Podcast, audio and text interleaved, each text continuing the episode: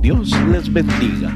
Les habla el hermano Fernando Estrada de la Iglesia de Dios de la Profecía desde Ciudad Juárez, Chihuahua, y deseamos que esta predicación sea de bendición para todos los que la escuchen. El tema de hoy es una pregunta. ¿Te autosaboteas? No sigas autosaboteándote. Tú eres hechura suya, creado en Cristo Jesús para buenas obras. En ti hay virtud y fortaleza, donde necesitas enfocarte para alcanzar tu potencial. Autosabotearse es lo mismo que autocensurarse. Un vicio para muchos. Nos gusta la polémica y a menudo entramos en debate de temas polémicos, por ejemplo, el fútbol o la política. Todos hemos pensado alguna vez que somos capaces de hacer tal o cual cosa y que los demás no hacen otra cosa que autosabotearse. No dudamos de nuestra capacidad y más si nos comparamos con otros a los que consideramos peores. Creemos que se nos ocurren ideas geniales y que solucionaremos muchos mejor determinadas cosas que consideramos que están mal. Incluso arreglaríamos multitudes de problemas que afectarían a gran parte de la población. Por un lado, pecamos por exceso de confianza. Cada cosa que pensamos, cada cosa que decimos está creando nuestro futuro. La verdad es que muchos de nosotros llevamos un villano que nos impide alcanzar nuestros sueños. Debemos entender que el mayor boicoteador de nuestros sueños no es el diablo, no son las personas que te rodean, somos nosotros mismos. Nuestra falta de confianza e incredulidad hacen que no podamos alcanzar lo que tanto anhelamos. La mayoría de las personas no se, gustan a sí mismos y como no se gustan a sí mismos, no pueden amarse y como no pueden amarse a sí mismos, tampoco pueden amar a los demás. Ese autosaboteaje hace que su vida sea complicada porque la vida es un asunto de relaciones. ¿Cómo estamos relacionados?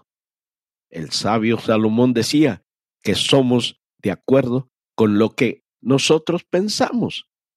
¿Cómo son mis pensamientos? ¿Cuáles son las conversaciones que mantengo conmigo mismo cada día? Seguramente muchas de esas conversaciones tienen que ver con lo siguiente. ¿Soy un perdedor? No valgo nada.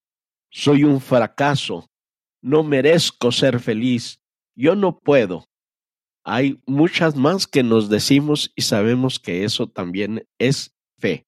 La fe viene por el oír y el oír por las palabras que te repites cada día. Somos responsables de guardar nuestros pensamientos, nuestras felicidad y éxitos dependen de todos nosotros, no de los que puedan decir otras personas. Todo lo que hizo Dios fue bueno y todo lo que Él tiene para nuestra vida es bueno. Su plan es de bienestar, de prosperidad, no es de calamidad, no es para darnos mal, es para darnos esperanza y un futuro mejor. Dejemos de pensar lo negativo. Tenemos el poder de elegir lo que queremos ver, oír y pensar. Pensemos en lo que es bueno para nuestra vida. Evitemos las malas compañías. Dejemos de ver películas o novelas que no nos edifican. No veamos ni leamos revistas ni libros que no nos convienen. No naveguemos en Internet por sitios peligrosos para nuestro corazón. Somos responsables de nuestra vida. La vida son elecciones que hacemos día a día. No son las situaciones, son las emociones las que necesitamos aprender a intervenir. Nuestra actitud ante la vida determinará cuánto estamos dispuestos a crecer o vivir. Cambiemos nuestra manera de pensar si somos tan exitosos en admitir nuestro fracaso. Utilicemos toda esa energía en admitir nuestro éxito. Comencemos a ver éxitos y actuemos como tal. Dios dice que llamemos las cosas que no son como si fuesen. Nuestra palabra tiene poder. Usémoslas para el bien, para la vida. Elijamos hoy la bendición, la prosperidad, el bienestar, la calidad que Dios nos da. Proverbios 18:21. La muerte y la vida están en poder de la lengua, y el que la ama comerá de sus frutos. Hoy es un buen día para comenzar a administrar la verdad de Dios sobre nuestra vida. No sigamos autosaboteándonos. Somos hechura suya, creados en Cristo Jesús para buenas obras. En nosotros hay virtudes y fortalezas donde necesitaremos enfocarnos para alcanzar nuestra potencial. Hoy es un buen día para comenzar a admitir la verdad de Dios sobre tu vida. No sigas autosaboteándote. Tú eres hechura suya, creado en Cristo Jesús para buenas obras. En ti hay virtudes y fortalezas donde necesitas enfocarte para alcanzar tu potencial. Romanos 12:5. Así muchos somos un cuerpo en Cristo, mas todos miembros los unos de los otros, remando juntos con un mismo propósito. Tal como remar una canoa, Dios diseñó a su pueblo para que rememos juntos con un mismo propósito. Él ha diseñado cada iglesia con un propósito especial y planea saturar el cumplimiento de esos propósitos con gozo. A los efectos de que esto suceda, Dios nos ha dado a cada uno un don único. La combinación de nuestros dones, trabajando en sincronía, deberían dar tal radiación de gozo que el mundo entero se ponga de pie y lo advierta.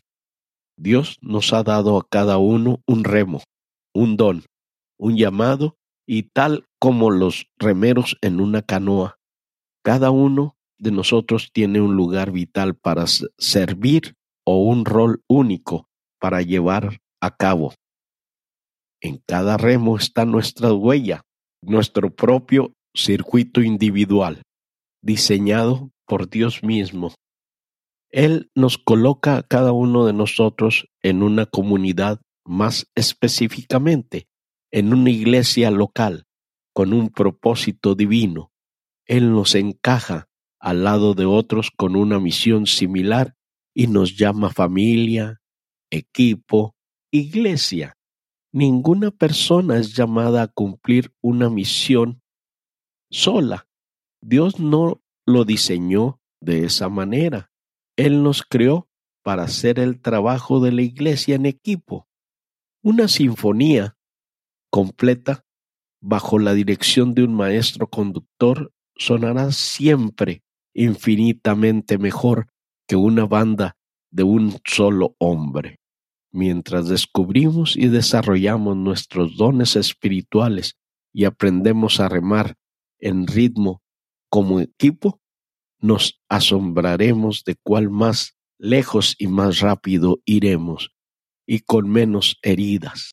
Ahora continúa conmigo en una aventura que puede transformar la iglesia. Renovará tu pensar de hoy en adelante. Le seguimos invitando a que nos continúe leyendo y escuchando en www.lavision.com.mx. Asimismo, queremos recordarles que cada domingo escuchen un diferente mensaje y de la misma manera los invitamos a que sigan leyendo nuestro blog diariamente. Queremos seguirles rogando a que si se quieren comunicar con nosotros, lo hagan a armandocaballero18 arroba gmail.com. Que Dios nuestro Padre Celestial los ayude hoy y siempre. Es el deseo y oración de su hermano en Cristo, Fernando Estrada.